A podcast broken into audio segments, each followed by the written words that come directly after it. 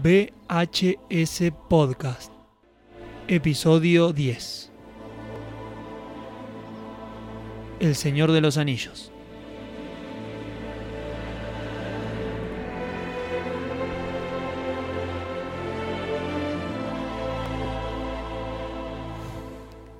Muy buenas tardes, buenas noches, buenos días y en el horario que lo estén escuchando, lo que están en Spotify o en YouTube. Nosotros ya nos habíamos presentado en la radio, los que están en la radio, muy buenas noches. Ahora sí nos vamos a meter de lleno con el Señor de los Anillos. Para los que están escuchando otro día en otro horario, mi nombre es Nicolás Greco, me acompaña Juan Ortiz. Hola nuevamente, Juan. Hola nuevamente, Nico. Buenas tardes, buenas noches para la audiencia que nos está escuchando del otro lado. Y bueno, saludar también acá a nuestros operadores, a Dani Greco y a Rodrigo Marino, que recién acaba de llegar. ¿Qué tal, gente? Muy buenas noches. Muy buenas noches, Rodri. Vamos a ver qué puede aportar Rodri. Me da mucha risa. ¿Qué podrá aportar del Señor de los Anillos? ¿Es, ¿Es cierto lo que me contaron acá, Rodri, que te dormiste viendo las películas del Señor de los Anillos? ¿Es, Siempre. O es mala... O es mala... Uh, no. Sí. Posta, es así. Este, la primera vez un compañero del seminario me invitó a ver la primera del Señor de los Anillos cuando recién se estrenaba y me invitó a la casa, pusimos un colchón, la televisión y empezó el Señor de los Anillos con ese paisaje tan lindo. Me quedé dormido. Muy bien. Bueno. Muy bien. Y así, Eh. y así arrancamos, ¿no? Con alguien que se duerme mirando El Señor de los El Anillos. Señor de los Anillos. Arrancamos con ese paisaje muy lindo que hace referencia Rodrigo, que supone, supone ser Hobbiton, la Eh, comarca. exactamente... La tierra, la tierra media. La Tierra Media, eh, en realidad, eh, se grabó en Nueva Zelanda. Ya vamos a explicar por qué. ¿Y si lo explicamos ahora? Y si lo explicamos ahora, bueno, es que el director, el director Peter. Peter Jackson, claro, es neozelandés. Y la mayoría de sus producciones, por no decir todas, siempre están ambientadas en Nueva Zelanda. Mm. Este, incluso una que eh, se llama Muertos de Miedo, una película de terror previa al Señor de los Anillos, este, que actúa Michael J. Fox, eh, Martin McFly. Este, Está ambientada en un quien ya hemos pueblito- nombrado y claro, hemos mencionado en otros podcasts. es- exactamente. que pueden ir a escuchar si quieren, el de Volver al Futuro, que es el episodio número 2. Claro, este, está ambientada en realidad en un pueblito estadounidense. Bueno, se fueron a filmar a Nueva Zelanda. Este, entonces, toda la, toda la película del Señor de los Anillos, inclusive este, El Hobbit, también la trilogía de películas está ambientada ahí. Pero bueno, antes este, comentar que El Señor de los Anillos, como la mayoría sabe, está basada en un libro escrito por eh, J.R.R. Tolkien, este, que se llama El Señor de los Anillos y está dividido también en tres libros. La Comunidad del Anillo, eh, Las dos torres y El retorno del rey. eh, es eh, una novela británica. Que cabe destacar que la novela originalmente es El Hobbit, la primera, Exactamente, el Hobbit. y luego sale La Comunidad del Anillo, Sí. que es la secuela de el- del Hobbit. Nosotros conocimos primero El Señor de los Anillos, que abarca la Comunidad del Anillo, y luego salió como precuela El Hobbit, que Es- encontramos mucho más adelante. Exac- exactamente. Este, y originalmente, en realidad, este, Peter Jackson, eh, el director, eh, él en realidad quería hacer una adaptación del Hobbit antes que El Señor de los Anillos. Había un tema con los derechos de autor en ese momento, entonces este, fueron por El Señor de los Anillos, este, que originalmente en realidad estaba dividido en dos películas, después lo expandieron este, a tres. Eh, pero antes, ¿crees que comente algunas cositas de Peter Jackson? Dale, comentame un poquito porque antes de meternos en El Señor de los Anillos vamos a hablar de, de él, del que dirigió esta trilogía, se hizo popularmente famoso ah, gracias a esta película e hizo que haya muchísimos fans detrás de la historia del Señor de los Anillos, que a partir de ahí ha ganado muchísima gente, han ganado muchísima gente eh, a la hora de eh, comprar los libros, porque mucha gente que no conocía la historia se encontró con la película y luego de ahí dijo, ah, pará, yo quiero saber cómo es el libro, y han ido algo que hemos hablado un poco en el programa anterior, que lo pueden encontrar en Spotify y en YouTube, con la participación de Florencia Urquiza, donde hablamos de adaptaciones literarias. Claro, exactamente. Este, bueno, Peter Jackson, como habíamos dicho, es originario de Nueva Zelanda. Y cuando uno ve el. Si uno empezó viendo El Señor de los Anillos y después ve las películas eh, previas que hizo, uno se pregunta eh, por qué lo eligieron a él como, como, como director, porque en realidad sus primeras películas responden más a un, un cine de terror muy clase B. Me iban a decir clase Z inclusive, porque son películas muy gore, que al que les gusta el terror, el fantástico, bien bizarro, bueno, ahí tienen de todo. Así a mí me, me encantan esas películas que él hizo. Que la primera es eh, Mal Gusto, de 1987, que él este, la empezó a filmar cinco años antes. Eh, entonces la fue filmando de a poco, juntando plata. Es más, en esa primera película él diseñó este, los trajes de los monstruos hizo una especie de Steadicam también, la filmó todo con amigos, esa película, todo con amigos. Eh, curiosamente esta película fue a Cannes, fue, fue a Cannes, obtuvo bastante reconocimiento y Hizo Eh, crecer, hizo empezar eh, a claro, crecer a Peter Jackson Peter dentro Jackson. del mundo del cine para que empiecen a llegar las películas que exactamente, porque después viene eh, Met the Febles, eh, una película de marionetas. Este, que esa no la vi, este, pero me comentaron que es bastante bizarra. La que le sigue a esa, sí la vi, que se llama Brain Dead o Tu perro se ha comido a mi madre. Eh, hermoso título. Que es una película de zombies. También muy bizarra que se dice que es la película con más sangre dentro de la historia de- del cine. Este. ¿Qué está, qué está contado en litros? A ver cuánto, no cuánta sé, sangre le- se usó. Supongo, su- supongo que sí, este, porque la película, eh, bueno, tiene muchos homenajes al, al cine de zombies de George Romero, la Evil Dead de Sam Raimi, este, eh, como les repito, si son muy fanáticos de ese tipo de cine, creo que les va a encantar, las pueden encontrar online o por torrent. Este, ojalá que algún día Peter Jackson vuelva a ese tipo de cine. Este, no lo veo por ahora. ¿eh? No, por ahora no, por ahora lo, no. veo, lo veo muy distinto a, a lo que, a lo que está haciendo. Bueno, después siguió haciendo películas como Un Loco Genial, Eh, sí, este, eh, criaturas, eh, Celestiales. Criaturas celestiales que ahí, yo creo que ahí eh, cambia con respecto a lo que venía haciendo, porque esa película que está protagonizada por Kate Winslet, en una de sus primeras interpretaciones, este, es una película, digamos, eh, es un, más una especie de drama, un policial psicológico que está basado en un hecho real, eh, en un asesinato que cometieron dos eh, chicas, eh, que, se- bueno, en ese momento se querían mucho y una de ellas, eh, justamente como la madre no le permitía juntarse con la otra, este, la, deciden matarla.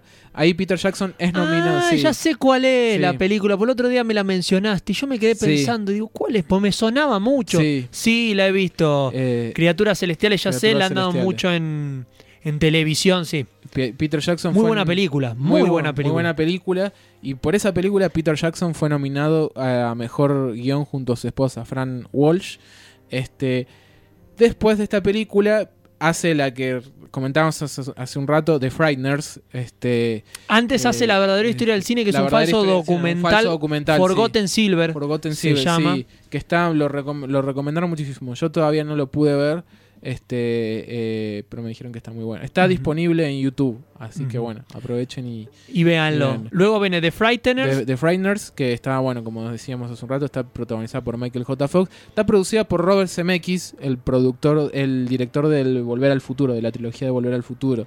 Este, Lo que explica por qué está Michael J. Fox. exactamente, exactamente. Estaba muy enganchado con Mike. Y la música está compuesta por Danny Elfam, que es un compositor eh, relacionado con Tim Burton, que hace toda la música de las pelis de Tim Burton. Ya hemos hablado de varios compositores. Tenemos a Alan Silvestri, a John Silvestri, Williams, a John Williams, y mm, eh, Danny Dan- Elfman. Danny Elfman, que es... son, es- son todos los tres grandes Sí. dentro de esto que han musicalizado la gran mayoría de la música épica. Exactamente. Es de ellos. Eh, entonces, bueno, justamente después de estrenar The Frighteners, ahí es cuando empieza justamente eh, las negociaciones por El Señor de los Anillos. ¿no? Peter Jackson este, se reúne con los hermanos Weinstein, que, bueno, les va con la propuesta de hacer dos películas y ellos quieren una. Y como explica Peter Jackson en varios documentales que hay subtitulados en, en YouTube, muy interesantes por cierto, porque son una lección de cine. es muy interesante siempre escucharlo a claro. Peter Jackson. Eh, porque el tipo habla justamente, más allá de hablar de cosas técnicas, eh, yo creo que lo habla desde el lado más este, pasional, como te habla de... eh, como si fuera... Como te juntaste con un amigo a hablar de cine y te pusiste a hablar. Claro, y lo hace entretenido, y es, y es, es muy, muy, muy interesante escucharlo hablar. Este, y él, bueno, comenta que, nada, era imposible hacerlo. En una película todo. Y porque imagínate que hubiesen reducido todo a una película. O la película sería mucho más larga todavía, tendría que dar 4 o 5 horas, que no alcanzaría. Y se perdería mucho y pasaría esto de que a veces hay, hay historias que para contarlas tenés que contarlas completa. Es- esta es una historia que no podés contarla reducida. No puedes reducir la historia porque no se entiende. No, tal cual. eh, entonces ahí Peter Jackson es cuando se va con la gente de New Line. Y bueno, este, ahí es cuando él, eh, en vez de dos, decide tres. Le preguntan, bueno, ¿por qué quisieras, por qué tres películas? Da sus razones y finalmente la aceptan. Previo a esto, él ya venía laburando con, la, con su gente en Nueva Zelanda. Eh, tiene una produ- productora que se llama Weta Digital, eh, una empresa de efectos eh, digitales y también de eh, un está, Weta está dividida en un departamento digital donde se encargan de animación digital y otro departamento de criaturas digamos este eh, más eh, Animatrónicas, más Claro, lado, exactamente. Más Entonces, realista. Exactamente. Entonces, él venía laburando con su equipo un año entero, justamente para cuando, y cuando tenga que ir al estudio, darle una buena presentación. Es más, se habían armado un animatic, digamos, de las secuencias, cómo le, imagi- cómo le imaginaba él. Por eso es muy interesante escucharlo de cómo eh, se hace un pitching, digamos, que es una, eh, eh, como se dice, como una la presentación de una propuesta a un produ- productor, ¿no? Entonces también de ahí es como que, bueno, el tipo sabe, uno es productor y dice, bueno, el tipo me muestra esto, este, encima me viene también con diseño de criaturas, armaduras y todo, bueno, démosle la plata. Bueno, Este, hay que tener en cuenta porque, bueno, ya metiéndonos de a poquito con estos detalles, nos Sí. vamos metiendo en otras cosas. eh, para hablar del Señor de los Anillos y ahora contar un poquito de qué hizo después Claro. del Señor de los Anillos. La película que le siguió, hay una, está The Long and Short of It en el medio entre la- las dos torres y el retorno del rey. Pero en 2005 hace, ahora muy popularizado todo esto, esta historia por este universo de monstruos de Godzilla y King Kong, hace King Kong. Hace King Kong, Una sí. muy buena película. Muy buena que tiene película. la- esa, esa visual, esa imagen, ¿no? Entre lo digital y lo real, que te engancha, que visualmente te enganchas porque te parece paisaje. Pero está muy bien logrado. O sea, yo la otra vez la, la- la Exacto. vi de nuevo y el monstruo Kong está, pero eh, eh, no, ni se nota que es digital. O sea, la textura de la piel, todo. Creo que eso es lo, lo lindo cuando el- lo, lo digital, digamos, vos no lo notás. Ahí es como que pareciera que vos decís, ¿cómo hicieron esto? Después también hay... Quiero decir que en las nuevas de, en las Sí. nuevas de King Kong te das, obviamente, con muchísimo más eh, avance tecnológico, hoy lo ves y también decís, che, parece de verdad. O sea, no Sí. sentís lo digital, pero estamos hablando de eh, 16 años después. Estamos hablando del... dos- Estamos hablando de King- 2005 a 2019, 20, Claro, 21, exactamente. que están ahora. Y que aparte hay una particularidad dentro de la película de King Kong que se une con El Señor de los Anillos.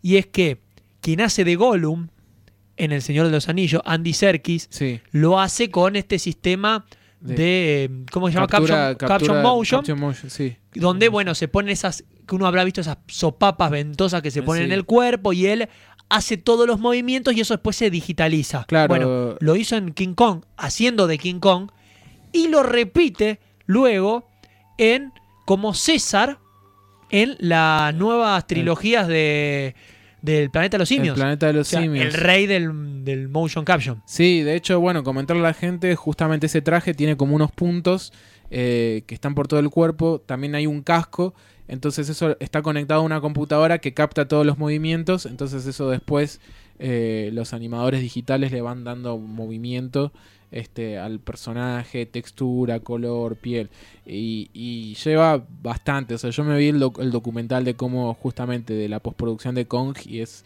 inmenso la cantidad de efectos este, eh, en digitales. Eh, Y es, es muy importante para Sí. la personalidad del- del- de estos Claro. personajes, porque a veces animarlos nada más, hacer una imagen. por- Y es un muñeco digital que pusiste un videojuego. sí, El hacerlo que haya un actor detrás lo humaniza al personaje y entonces eh, ves otra cosa. Ves un personaje con, con sentimientos, con emociones. y fue una de las primeras películas, justamente, bueno, El Señor de los Anillos, que utilizó este, Este esta, sistema. esta, esta técnica. Este. Después, bueno, de King Kong hace una película que se llama Desde mi cielo. Una muy buena película, también es una mezcla de po- policial con fantasía que trata sobre una chica que es asesinada eh, por un vecino y desde, digamos, como desde el más allá ve cómo su familia sigue su vida y el asesino como que sigue ahí impune. Eh, es una muy buena película, a pesar de que muchos la, la, la bardearon en su momento. Est- Estrenada en el 2009, producida por Steven Spielberg. Justamente estábamos hablando de Spielberg. eh, está producida por Spielberg. De hecho, Peter Jackson es uno de los productores de las nuevas aventuras de Tintín. Eh. Weta Digital se encargó de hacer todo, todo, toda la animación digital. De hecho, también está, es una película que está hecha con el- los trajes de motion capture. Este, y Andy Serkis hace de uno de los personajes. Este, Porque repetimos, Andy Serkis es el rey. Claro, de ese esto. exactamente. Eh, y ya no existe en realidad. Claro. Andy Serkis en realidad es una. No existe el actor, hay otro actor que interpreta a Andy Serkis Andy con, Serkis con este- ser- con- con motion capture. Andy Serkis va a ser de Alfred de nuevo en la nueva de Batman. Pero pidió que le ponga. Claro, que le- que, que, eh, hagan un, un Andy Serkis falso eh, por computadora en el cual él le va a dar la personalidad Para- porque si no, no se siente cómodo. para hacerlo más viejo. Este, y después, bueno, finalmente Peter Jackson, este, eh, bueno, es el que director que se encarga de la trilogía del Hobbit, eh, la trilogía muy cuestionada del Hobbit, precuela del Señor de los Anillos. Y le sigue con dos documentales. En realidad el último se está por estrenar, todavía no se estrenó. eh, pero mm, está. eh, Ellos no envejecerán. Documental sobre la Primera Guerra Mundial. Muy bueno que eh, él pasó imágenes de blanco y negro a color. Este, mejoró el sonido. Y ahora está por hacer, bueno, el documental de, este, lo- De los está, Beatles. está por estrenar. bien, Exactamente. Get Back se llama ese, ese Bien. documental donde él va a trabajar con mucho material inédito de los Beatles. Ya hay un teaser que uno puede ver donde muestra cosas que no van a estar dentro del documental para mostrar un poquito la esencia de cómo se va a llevar a cabo. Eh, es por ese motivo, por en, en una parte de que eh, Peter Jackson haya elegido hacer este documental de los Beatles, sumado a una curiosidad, que ahí vamos a hacer mención, por la cual hoy eh, los que están escuchando en la radio van a poder disfrutar de la música de los Beatles, ¿no? El que está en el podcast eh, no va a escuchar los temas, pero bueno, tranquilamente pueden entrar, poner, van pausando, van intercalando y ponen algún tema en, en YouTube Claro.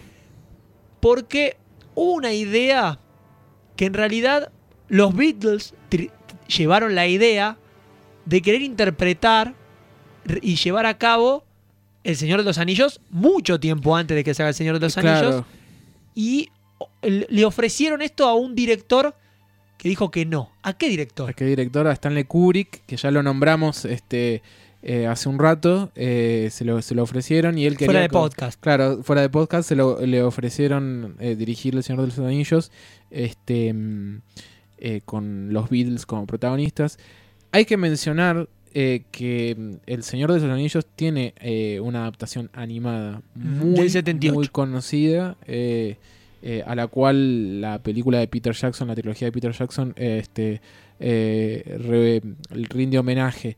Eh, pero Le saca, saca sí. bastante de ahí, toma como idea también esto para poder plasmarlo en la, en la pantalla. Es- exactamente. Este, bueno, recordarle a la gente que El Señor de los Anillos está eh, ambientada en la Tierra Media, digamos. Eh, es un universo fantástico donde eh, hay varias razas, culturas que son sometidas este, al anillo único. Un anillo que fue creado por un ser muy maligno llamado Sauron. Este, que bueno, eh, creó una- un anillo, digamos, de poder para dominar a todas las culturas, digamos, de, de esa Tierra Media. A los hombres, a los elfos, a los Claro, hobbits. Hay muchos Claro, personajes exactamente. que, bueno, dentro de lo que contábamos recién, es uno de los motivos por los que Stanley Kubrick dijo que no a la, a la película. Es, no tenemos, en ese momento, eh, no, no tenemos cómo hacer, cómo recrear los Claro. personajes, no tenían el avance tecnológico para decir, bueno, podemos hacer esta película fuera de lo animado. Es que era imposible, era imposible en ese momento pensar, pensar en algo tan grande. Es más, Peter Jackson lo, lo, lo dice, o sea, eh, Fue muy arriesgado Muy, cuando lo hizo él. Muy, muy claro. Estamos hablando de principios, finales de los 90, principios de los 2000. Se estrena en el 2001 la Claro, primera. l- l- empezaron a filmar a finales de los este, los finales de los 90. Era muy, muy, muy, compli- muy, muy complicado. Este, eh, es más, él tuvo que rodar, eh, él la rodó en continuidad toda la trilogía. Toda la trilogía y tuvo que separarla después. Exactamente, con obviamente con eh, una segunda unidad que para los que no saben, la segunda unidad se encarga de rodar otras cosas por ahí menos, no menos importantes, pero por ahí este, eh, que no, más ten- no simples, claro. necesitan la participación del director porque pueden ser planos solamente donde los personajes van caminando. Exactamente. eh, alguna escena con algún diálogo más de relleno o más corto donde no es necesario que el director esté para plantear ahí. Entonces, todas esas cosas las hace esta segunda unidad mientras él se encarga de hacer eh, lo- eh, hincapié en los puntos más importantes de la película o de la trilogía en este caso. Claro, eh, exactamente. Eh, hay que decir que, este, más allá de que uno cuando, cuando ve estas primeras películas que hizo Peter Jackson y ve El Señor del Anillo dice, no, como que no, no, puede, no, no puede conectar. Es, como, es el mismo tipo. es el mismo tipo que hizo. claro. Este, debo decir que después de ver varias veces eh, El Señor de los Anillos y ver estas películas de, de que las primeras películas que hizo, tienen varias de su estilo. En cuanto a la cámara, al uso, al, al- al uso de la cámara, digamos, eh, tiene, tiene bastante de. Él utiliza, por ejemplo, los lentes gran angulares, poniéndonos técnico, que es un lente eh, para que sirve en realidad para los planos generales. para que el plano sea aún más grande, Claro, para eh, hacer- mostrar la inmensidad y es más. Muchas veces se usan en espacios pequeños para dar la sensación de que el espacio es mucho más grande y que los personajes están muy alejados y capaz no hay tanta diferencia. Pero hay algunos directores que lo utilizan para primeros planos porque, no sé, genera un efecto interesante. Y él, bueno, justamente eh, se, se- se no- se nota muchísimo eso tanto en la trilogía como en estas películas que nombramos. Junto a con movimientos de cámara como si muy de, de estilo más documental, si se quiere. Eh, pero bueno, eh, así llegó Peter, Peter, Peter Jackson a dirigir El Señor de los Anillos con una buena presentación y ahí fue reuniendo eh, el elenco, el equipo técnico que lo acompañará, digamos, que lo acompañó este, eh, en este viaje por la Tierra Media. Exactamente.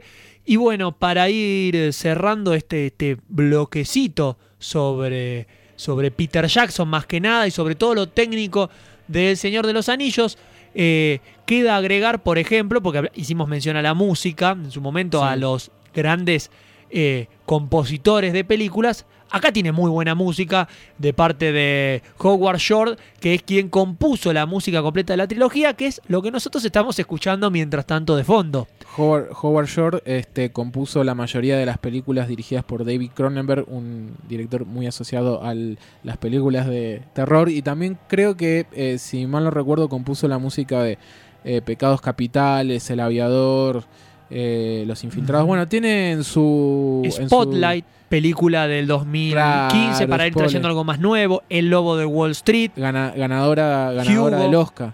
Ganadora del Oscar también.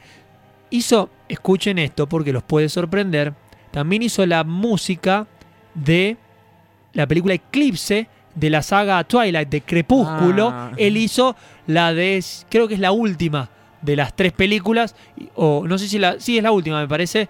Eh, hizo la música también ahí eh, Howard Shore, que bueno, ahí ha tenido cosas variadas. Otro de los grandes compositores que tiene eh, el mundo del, cine.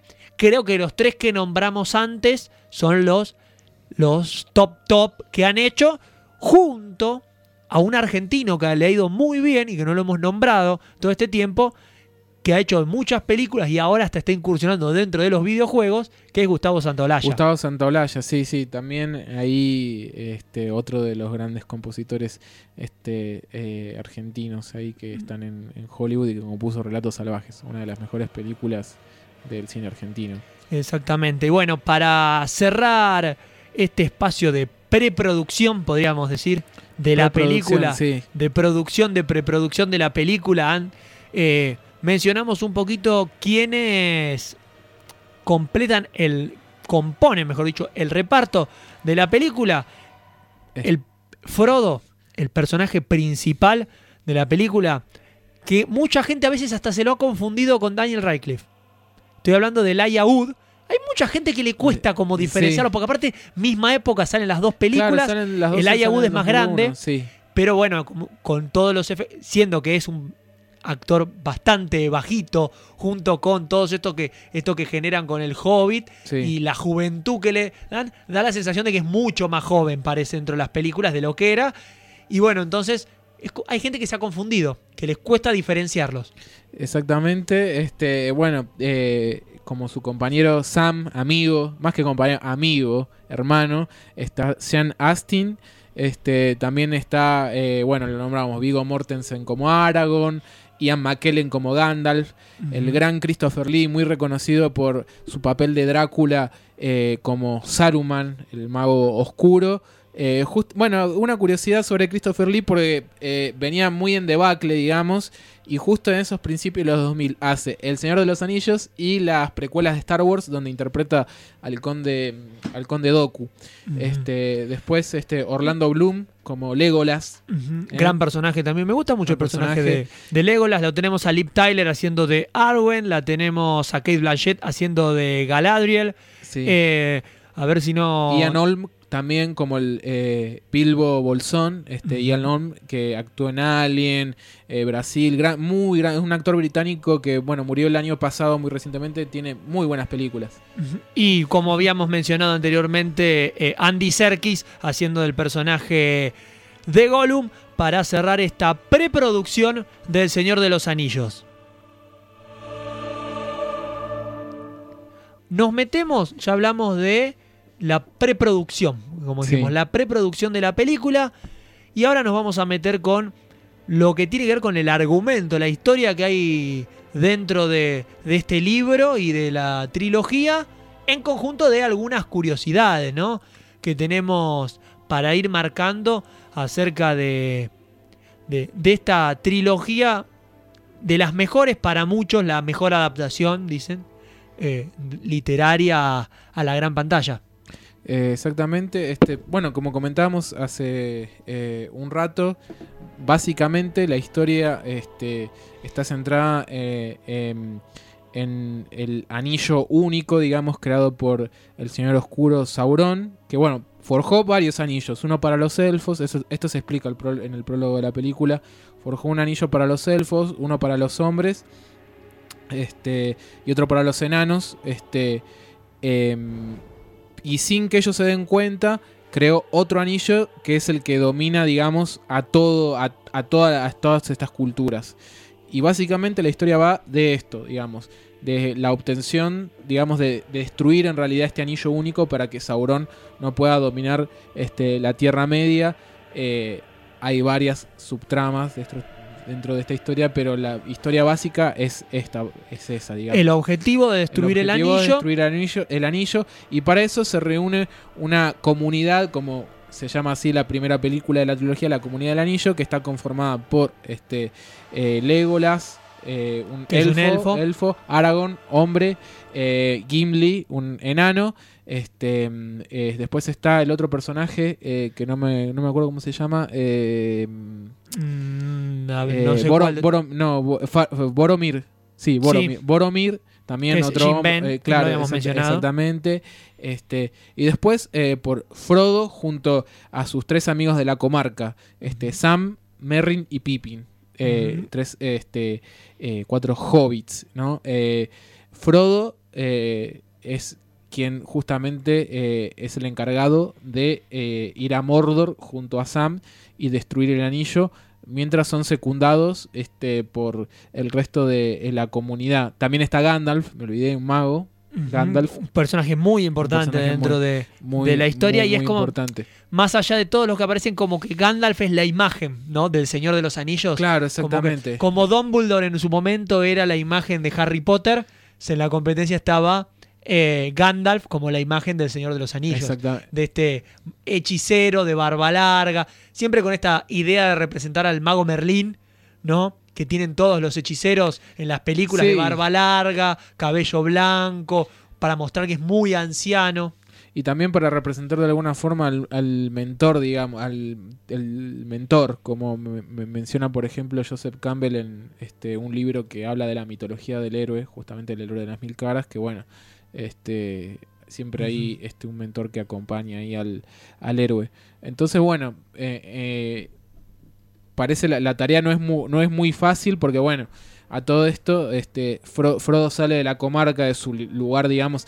Es, sería como de repente, vamos, para la gente que es de acá de, de Merlo, San Luis, paisaje natural. Bueno, Merlo es como una especie de comarca, un lugar muy lindo, muy tranquilo. Imagínense de repente, no sé, ir a Buenos Aires en este momento.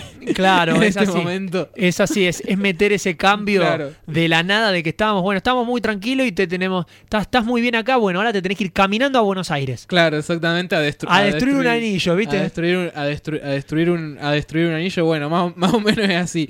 Entonces, bueno, Frodo tiene que justamente eh, eh, llevar ese, ese peso este que le es eh, muy grande, pero bueno, va a estar Sam ahí, eh, su fiel amigo, va a estar ahí para justamente eh, ayudarlo en esta, en esta tarea. Se van a encontrar con un personaje este, que ya tuvo el anillo y lo perdió.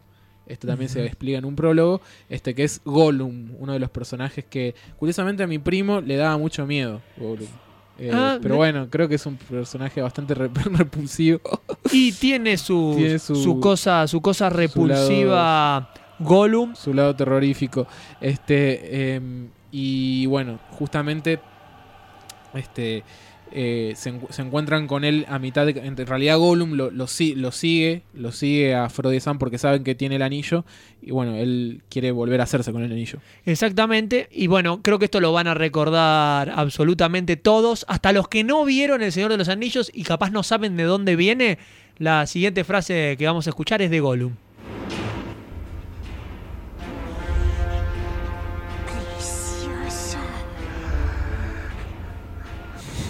Ahí tenemos, ¿no? Así como llamaba al anillo Gollum, Exactamente. que era, un, que era un hobbit que de tanto tener el anillo y como esa eh, obsesión por él, esto que generaba, fue- lo fue como cambiando. Lo fue consumiendo y, y convirtiendo en una criatura muy decrépita que eh, solo circundaba por las, las cuevas nada más. Este, y bueno, en el prólogo justamente se explica cómo Bilbo, el tío de Frodo, se hace con el anillo. Se hace con el anillo que tenía Gollum. y que eh, Gollum, aparte, lo único que quería después claro. vida era ir a buscar el anillo. Exactamente. Entonces, este, eh, Fro- eh, el tío de, de Frodo, Bilbo, se queda con el anillo. Este, hasta que, bueno, Bilbo se va de la comarca para, eh, los- para las tierras de los elfos. Y el anillo queda en posesión de Frodo. Y ahí es cuando eh, justamente a, a Gandalf, eh, este, de alguna forma le, le- le hace, le hace ruido como Bilbo desea tanto el anillo y lo llama precioso, como lo llamaba Gollum, entonces como que eso le hace ruido y empieza a investigar más sobre este anillo y eh, eh, descubre que se trata, junto con Frodo, descubren que se trata del anillo de poder, el anillo único de Sauron. Ahí es cuando se forma la comunidad del anillo. Y bueno, Y bueno, tienen que eh, ir con esto a destruirlo. destruirlo. También, al principio ellos no saben que Gollum es un hobbit. Claro, exactamente. Ellos no. saben lo que es, saben que es una criatura que Sí. vagaba en busca de este anillo. Y cuando lo descubren, porque claro, le dan el anillo, la cosa era quién iba a llevar el anillo. Sí, ¿no? Uno de los temas era quién podía llevar el anillo que no sea consumido claro. por el mismo anillo y se creía que los más bondadosos, los capaces de poder llevarlo sin ser consumidos por la codicia, serían los hobbits. Exactamente. eh, pasa que, bueno, eh, hay una, o sea, primero quería, lo quería Boromir, después, bueno, los elfos. Entonces, Frodo en realidad toma la iniciativa y dice: Yo lo voy a hacer, yo lo voy a llevar. Y ahí es cuando Gandalf pone la cara como: Uh, bueno, lo que te metiste. nene". ¿Vos que estás seguro? Claro. Bueno, eh, Frodo toma esta, eh, finalmente toma esta tarea. Pero bueno, se encuentran con, eh, con, con Gollum que este, al final este, lo- lo- él les promete le- que los va a llevar a Mordor eh, sin saber que inten- su intención en realidad es quedarse con, con- con el anillo, obviamente. este, y paralelamente vemos este, a Aragorn que vuelve a la Tierra de los Hombres este, justamente para reclamar su, su trono de alguna forma y ser ese rey que eh, tanto, digamos, este, eh, Estaba haciendo falta. Claro, en la, en la tierra, en la tierra de los hombres. Este, entonces, de repente, bueno, todas las tierras, eh, todas las culturas de la tierra mente se, se unen para este Pelear y derrotar, derrotar a esta... al- el- el- a esta fuerza malévola que eh, justamente no se queda atrás porque bueno Saruman que es un mago que oscuro ya dijimos que está interpretado por Christopher Lee. Tiene una lucha excelente con Gandalf, muy, muy, muy buena. Este, eh, se encarga justamente, de alguna forma, como servidor de Sauron, a crear un ejército digno de Mordor y crear unos orcos que la verdad que yo era chiquito y me daban un poquito de miedo. Ahora capaz que no tanto, pero... Un poco de miedo, mira, te cuento una de las curiosidades respecto a esa batalla final. Bien, a ver. porque estamos hablando de la batalla con los con los orcos en el, en el cierre ¿no? de, la, de, de la trilogía. Y es que, claro, la batalla final del Señor de los Anillos es una batalla épica. ¿no? Es una de las grandes batallas Sí, del cine Sí, sí, sí. que tiene muchos personajes dentro. Pero, ¿cómo era esto de conseguir tantos extras para hacer la, la película? Bueno, se le ocurrió a Peter Jackson, ya que estaban grabando en Nueva Zelanda y necesitaban gente, pedir ayuda al ejército neozelandés. Y van parte del ejército a ocupar esos lugares de extra. Pero se tomaron tan en serio el personaje, les gustaba tanto y se lo tomaron tan en serio que llegaron al punto de lastimar a los que estaban interpretando a los orcos porque pe- peleaban en serio ellos. Entonces llegaron a producirle algunas heridas a los, a los orcos que hay que recordar no eran monstruos, eran personas que estaban interpretando a estos monstruos. Eh, pero bueno, este, este detalle, ¿no? De pobre los, los que estaban detrás de los orcos que ligaron un par de, un par de golpes reales. Esa batalla es épica. Es épica. Es, increíble este, la epicidad que, que lo- a tal punto que cuando uno ve, por ejemplo, la Liga de la Justicia, eh, la, la versión de Zack Snyder, la de cuatro horas, hay una batalla entre las Amazonas y Darkseid que al Señor de los Anillos le roba pero un montón de planos. En Y pero es que hay que hacerlo. Hay que hacer, este- si quieres hacerlo épico, te tenés que copiar al Señor de los Anillos. Es como dice Tarantino, si vas a robarle, robale, robale, robale, robale al robar al mejor, robar al mejor y robale Y bien. robale, y robale, y robale bien, por supuesto. Este, Exactamente. mm, eh, pero bueno, eh, así es esta historia. eh, también, bueno, hay varios personajes, como habíamos dicho, interesantes. Este, el mago Saruman. Este, bueno, eh, Gandalf, que después. eh, eh, bueno, vamos a comentar en la, comunidad del anillo. Hay una parte muy importante que están cruzando, están por unas cuevas. que Gandalf pelea con Balrog, con una criatura. Y hay un momento muy épico ahí que a más de uno creo que lo hizo llorar, que es cuando Gandalf, este, justamente, están cruzando esas cuevas, les dice que se vayan de, de- ahí, que huyan, que lo dejen a él. eh, y bueno, Gandalf se sacrifica por, por la, la, la comu- la comunidad. Exactamente. En esta pelea donde, donde bueno, como decías recién, sacrifica, sacrifica su vida y, eh, bueno, tenemos el, el fragmentito final de esto. Teníamos la idea de pasar todo, pero era muy largo, con mu- mucho sonido ambiente, mucho sonido de la pelea. Así que vamos a escuchar el, el- ya el final de esta pelea de, de Gandalf. Váyanse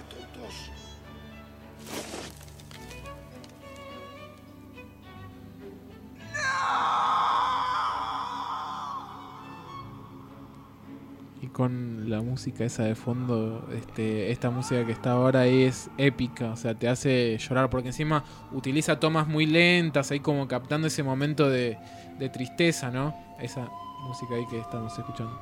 Este, Exacto. la de y- las- eh, sí, Y Frodo, y el grito de Frodo, Sí. ¿no? Al ver la muerte de, de Gandalf, de su amigo también, sí, eh, que se sacrifica en ese momento por ellos. Como decía, váyanse tontos, ¿no? Como aléjense, no se queden acá, ustedes escápense que yo me voy a morir. Y después, bueno, ya como en las segundas eh, vuelve a la vida, pero bueno, en esa primera es como que ese momento es... Es, como, ya se murió Gandalf, Sí, se pero murió Gandalf tiene que llegar al final. Claro, es, es, es épico, igual de, de, de- de todas formas. Después, bueno, me estoy acordando también que en la segunda, este, las dos torres, em, eh, los árboles, estos, los dos árboles que están con Merry y Pippin, también, eh, otras escenas ahí este, míticas. Hay unas curiosidades que me estaba acordando ahora en cuanto a actores. eh, estabas estábamos hablando de Gandalf recién, y originalmente se le ofreció el papel a Sean Connery, que lo rechazó como dos veces.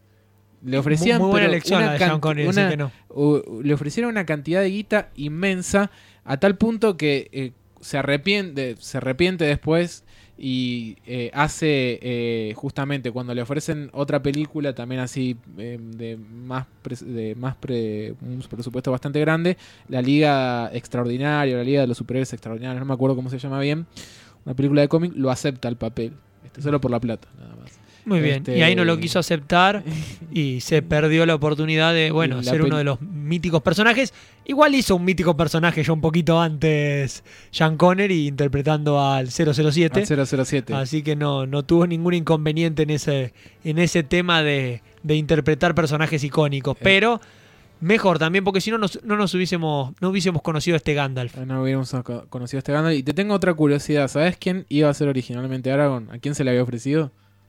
A ver, tenemos en cuenta. Y Aragorn, si lo hizo Vigo Mortensen. Y antes, no sé, se lo tendrían que haber ofrecido a Miguel Ángel Rodríguez, porque tiene que ser un- otro hincha de San Lorenzo. Otro hecha de San Acá Lorenzo. dicen Franchella. A Franchella.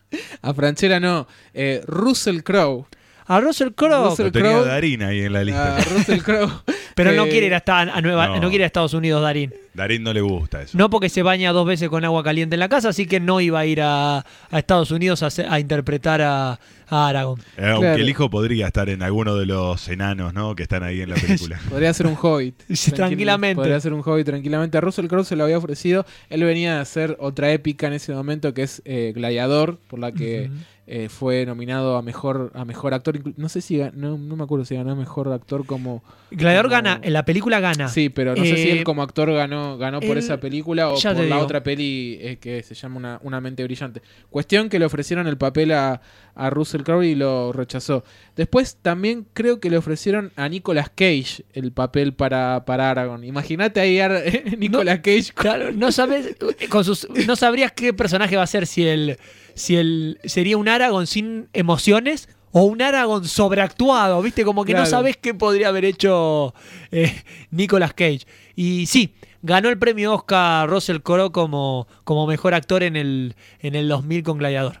Había que, había que ver la duda. Ahí va.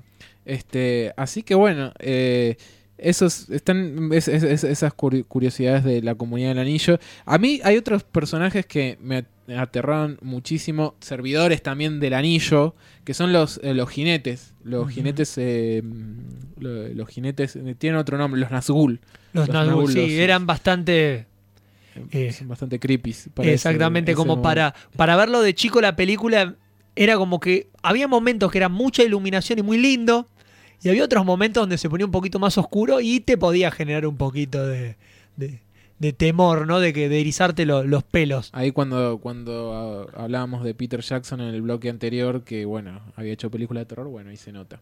Este, después, bueno, las escenas también de Gollum, cuando, por ejemplo, justamente mata, mata a su amigo Hobbit por quedarse con el anillo, porque ellos encuentran eh, el anillo este, en- en- mientras están en un río, lo, lo- lo encuentran y tienen esta disputa. eh, eh, hay una parte cuando come- hay una parte que come pescado y le hacen creo que está en las versiones extendidas igual le hacen un primer plano de la boca a Gollum que sale todo el jugo negro ahí es como ah, Sí, Gollum, todo, toda la participación, toda la participación de Gollum es bastante asquerosa, todo el tiempo. Sí. Es como que todo el tiempo, pero pues bueno, es lo que generaba el personaje, no es lo que se buscaba también que tenía que generar Gollum. Y Bueno. porque en cierto sentido también es, eh, es ese personaje híbrido que está en el bien, pero al ponerse el anillo se va transformando cada vez en, una persona en un personaje más malo. Exactamente, en una criatura distinta, entonces tenés que mostrar que es esa criatura tan, tan extraña. eh, que bueno, van pasando las películas, llegan las batallas. Para mí la mejor de las tres películas es Las dos torres Eh, está las do- el- de batallas o de películas de película. Ah, de a mí mi películas. favorita es la de Las dos torres. Eh, a mí me gusta mucho la primera, la comunidad del anillo, pero porque bueno, tiene algunas secuencias que eh, son de terror y como a mí me gusta mucho el género, tienen esas cuestiones. Pero eh, creo que el retorno del rey tiene bastante, o sea, tiene la batalla final. Eh, La muy- batalla final es lo es- que tiene. es- el final del retorno del rey es eh, genial. A mí, como entre las tres películas, en concepto total, la que más me gusta es eh, Las dos torres. Ahora, con, si me tengo que quedar con una por qué es lo que mejor tiene y la batalla final de... El, todo, todo el final de- del retorno del rey es mu- un nivel muy alto que, bueno, ahí podría uno decir, esta es la mejor porque tiene esta parte. Es más, me gusta muchísimo también la parte que se meten en Mordor y este la agarra la araña a Frodo. Esa parte, por ejemplo, está muy, muy, muy, muy buena. Este, Eh, ¿Esa es en la comunidad del anillo o es en no, no, no, ya las dos no, torres? no, la- no, no, el No, retorno el del rey. retorno al rey pensé que era más, eh, más, eh, más cerca del. más sobre el final de, de las dos torres. Bueno, sobre el retorno del rey, tenemos un momento muy, pero muy épico, más allá de la pelea, que es previo, justamente previo a la batalla final, que es cuando ya. Cuando ya no puede. eh, cuando ya Frodo no puede eh, meterse eh, a, a tirar el anillo, cuando ya no, cuando ya está casi vencido, Sí. por así decirlo. Y bueno, Sam, que estuvo ahí, que estuvo todo el tiempo ahí, eh, no, no se rindió. Que, digamos la verdad, el que hizo todo para que el anillo sea destruido fue Sam. Pero el que hizo todo para que el anillo llegue fue Sam. Se la bancó siempre, lo acompañó. Y- Cuando ya el otro no daba más, Pero esos son los amigos. Esos Y son es- los amigos. exactamente. Si no, si no, la verdad que Claro, lo, pero- lo- lo pero- puede dejar ahí, mandarlo a la mierda con toda la que, con todo lo que le dijo Frodo, cómo lo insultó. Pero Yo bueno, lo, pero- lo mando a la mierda. Pero esos son los amigos que están, que dicen, no, yo me voy a quedar con vos. Claro, pero lo que voy es que todos quedan, no, viste, Frodo destruyó el anillo. Y pensé hizo todo el laburo Sam, porque la verdad se tuvo que bancar a Frodo, pudo haber agarrado y decir, che, la verdad yo me voy. Porque aparte, ya cuando te lo muestran del principio, te muestran como Sam una persona muy temerosa. Sí. Como que no tendría las agallas para ir, pero bueno, también te muestran esto de la valentía, que es aquel que va a, a ir de, eh, el que va a enfrentarse a sus miedos y los supera. Bueno, cuando esto se estaba llegando al final y parecía que el anillo no iba a ser destruido porque Frodo no daba más, se encuentran con esta, con esta situación y con este diálogo épico.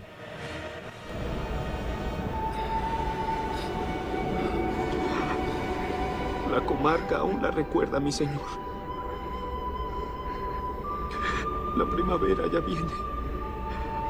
Las orquídeas volverán a florecer. Y las aves empezarán a hacer sus nidos. Y sembrarán la cebada del sur en los campos bajos. Pronto se comerán las primeras fresas con crema.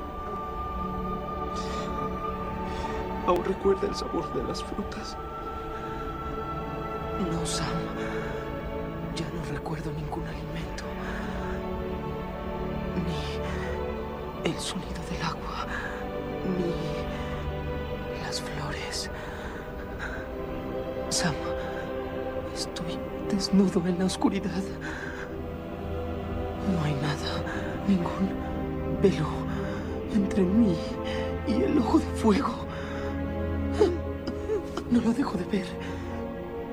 Cuando abro los ojos, Entonces debemos quemarlo. Ya no hay que esperar. Venga, señor Frodo. Yo no lo llevaré por usted. Pero sí lo llevaré a usted. ¡Vámonos!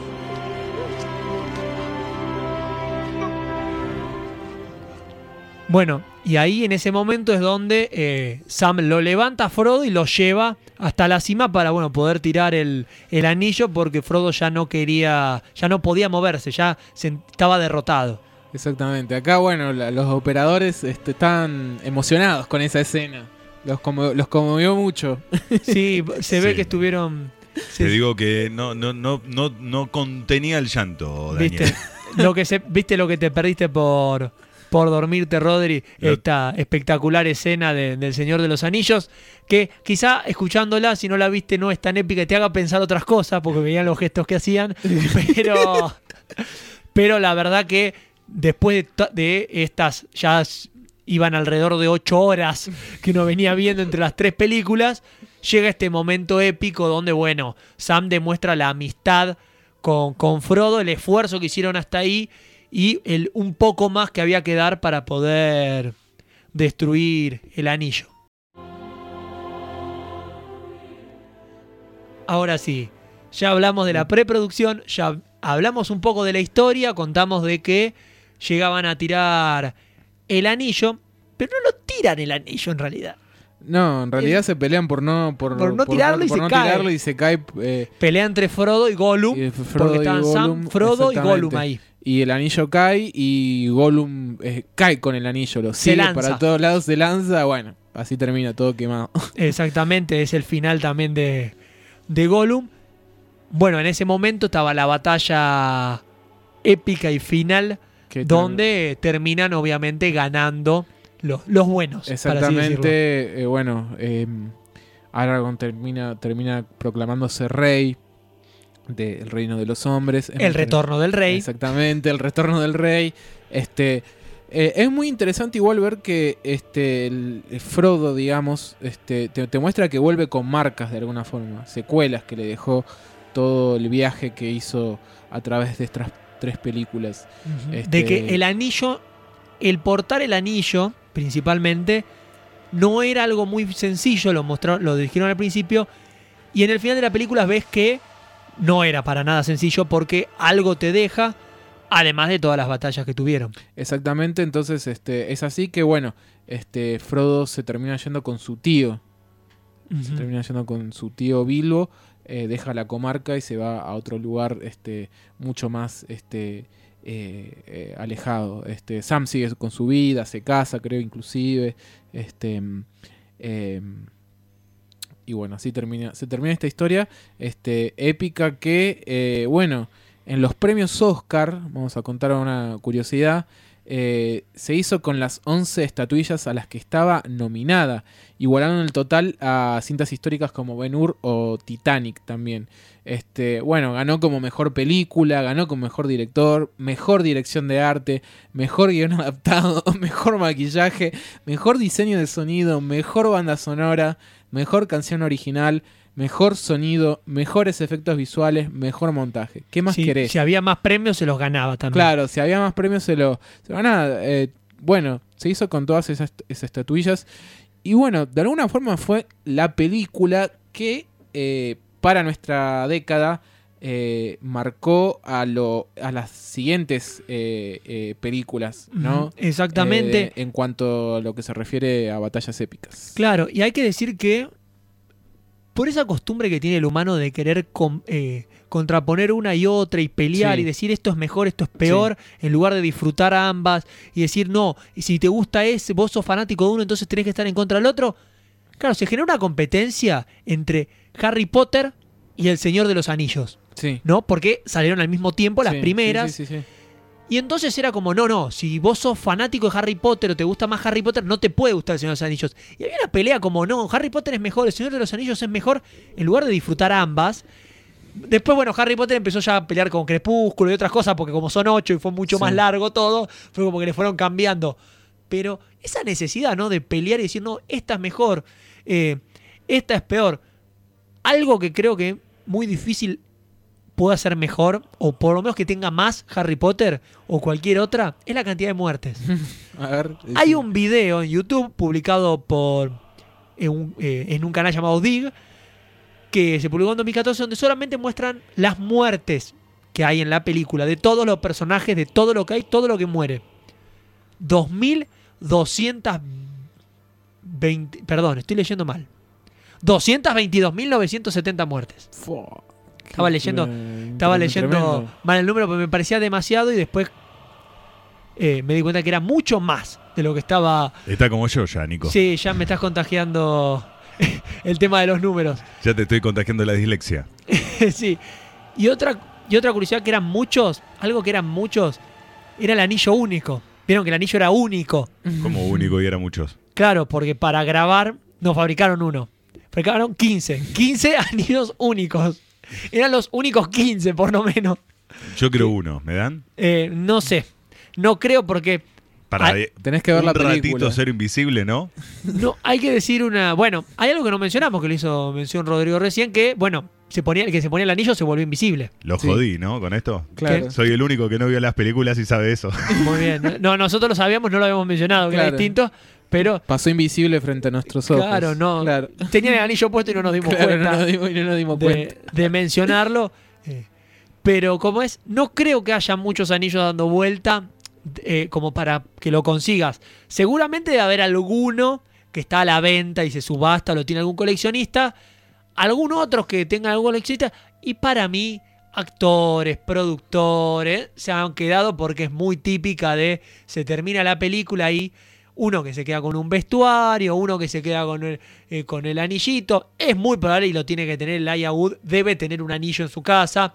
Peter Jackson debe tener otro. Sí, Peter Jackson, seguramente. Andy Serkis debe tener uno. Es Sí. más, debe tener el último. Sí, proba- probablemente. Este, eh, y bueno, men- mencio- mencionar una cosa, también otra cosa que bueno, después de, de esta trilogía exitosa, vino la, como mencionamos antes, la trilogía de precuelas, que fue bueno, bastante, bastante cuestionada, ¿no? Este, en realidad, origi- originalmente Peter Jackson quería adaptar el Hobbit. Este, bueno, no pudo ser, lo adaptó después del Señor de los Anillos. Eh, mencionábamos antes que Guillermo del Toro iba a dirigir la película, no la pudo dirigir. También en un momento se mencionó a Sam Raimi también para dirigir eh, El Hobbit, no pudo ser. Finalmente se hizo cargo Peter Jackson, que bueno, terminó eligiendo a Martin Freeman para eh, interpretar al personaje de Bilbo Bolsón. Actorazo. tío- sí, Martin Freeman. Martin Freeman. Este, mm, eh, después, bueno, vuelve Andy Serkis como Gollum también, porque bueno, tiene una participación importante ahí. En la primera, en realidad. claro, pero Inesperado. acá no era Gollum. O ya era Gollum. Sí, ya es Gollum. Ya, lo, ya Sí, era ya Gollum. es ¿no? Gollum, ya es Gollum, ya es Gollum. No, la verdad, Es yo más, las del Hobbit no las vi todavía. aparece, aparece es más, este, yo leí el libro, eh, me gustó más el libro que la película, este, por una cuestión de que en, al libro le intenta, a la película le intentaron meter esa epicidad del Señor de los Anillos que el libro en realidad no tiene, porque es un cuento de hadas, digamos, es un cuento de hadas, este, eh, para niños, un poco oscuro, este, eh, y bueno, yo creo que por ahí eh, pasó eso y también me, hizo mucho ruido que se usara tantos efectos digitales. Muchísimo más que este en, en la trilogía del Señor de los Anillos. Vuelve también Ian McKellen para interpretar a, A Gandalf. a Gandalf. Eh, y bueno, y hay muchísimos otros actores que han participado. Volvía también Christopher Lee para ser de, de Saruman. Kate Blanchett también participa de, de esta, de esta trilogía. Orlando Bloom también como Legolas. Exactamente. Eh, Ian Holm, obviamente haciendo de eh, el Bilbo anciano el vivo anciano. dentro del prólogo. Y aparece alguien que lo menciono porque después tuvo una gran participación junto a Martin Freeman, que es Benedict Cumberbatch, que hace del sí, nigromante. Sí, que hace del luego- Smaug el dragón. Claro, y luego, no sé si es luego al mismo tiempo, hacen, Sherlock. Hacen Sherlock, Sherlock. la serie donde Benedict Cumberbatch hace de Sherlock y Martin Freeman hace de, de Watson. Creo que es, creo que es un Muy buena antes. serie. Muy buena serie. Bien. Muy buena serie que muy recomendable. Los capítulos duran una hora y media cada capítulo, pero claro, tiene cuatro temporadas, pero no tiene. La más larga tiene tres capítulos. Eh, son, son capítulos de una hora y media, casi son películas en realidad. Sí. Lo- eh, son largometrajes de eh, una hora y media donde te cuentan una historia de, Sherlock. Eh, hay entre medio una historia lineal que va uniendo capítulo a capítulo, pero es muy buena. Tuvo un algunas quejas en el medio, porque bueno, hicieron la, la misma que hizo Arthur Conan Doyle cuando hizo el libro. Pero no lo vamos a mencionar para no spoilear la serie. Eh, pero bueno, tuvo las mismas críticas que le hicieron a Arthur Conan Doyle en ese momento.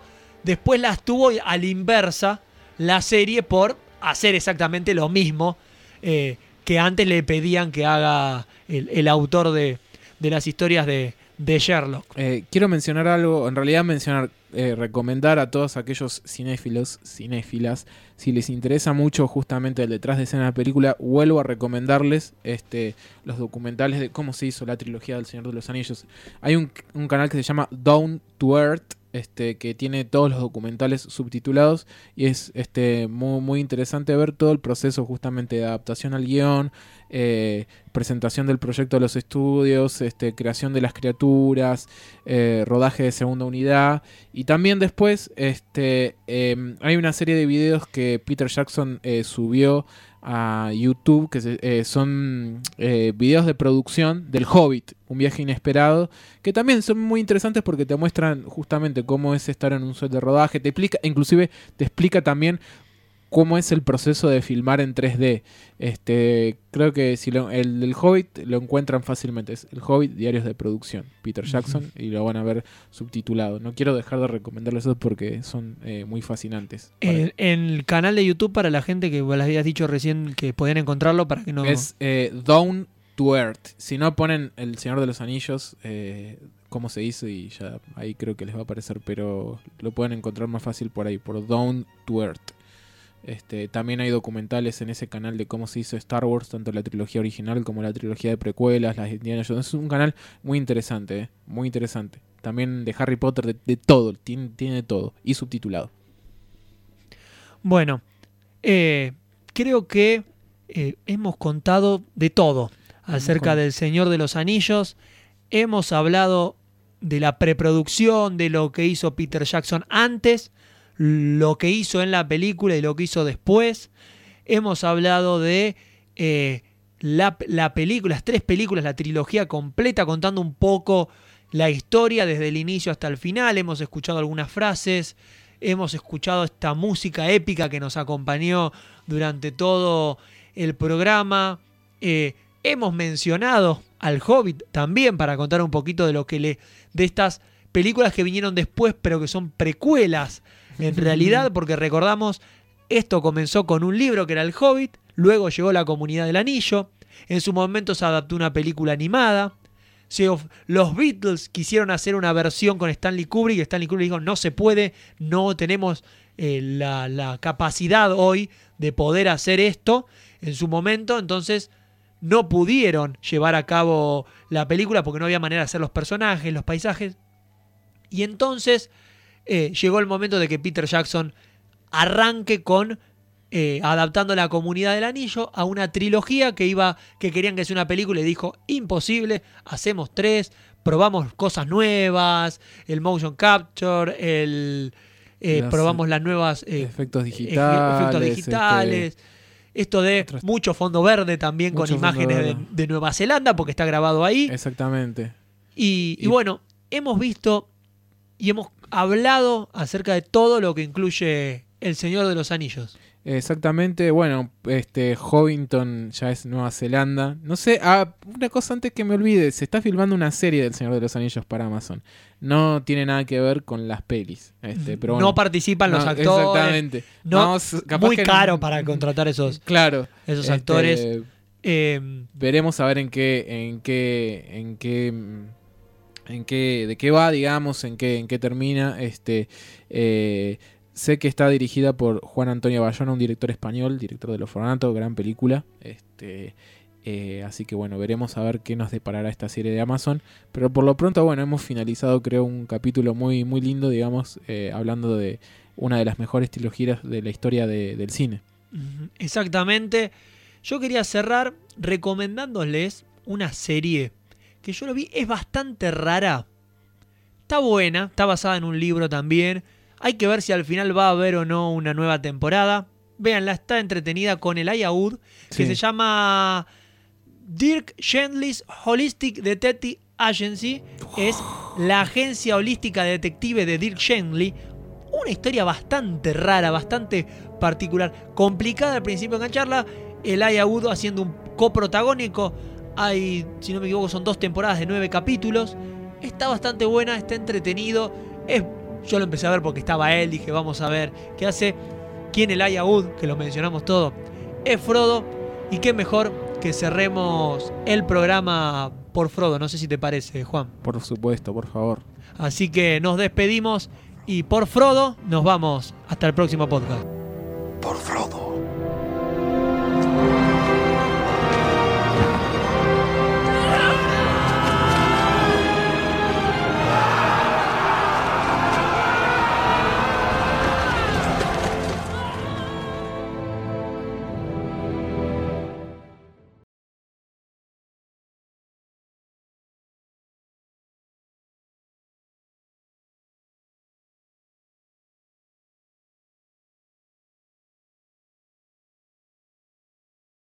Disculpe, ¿fuego tiene?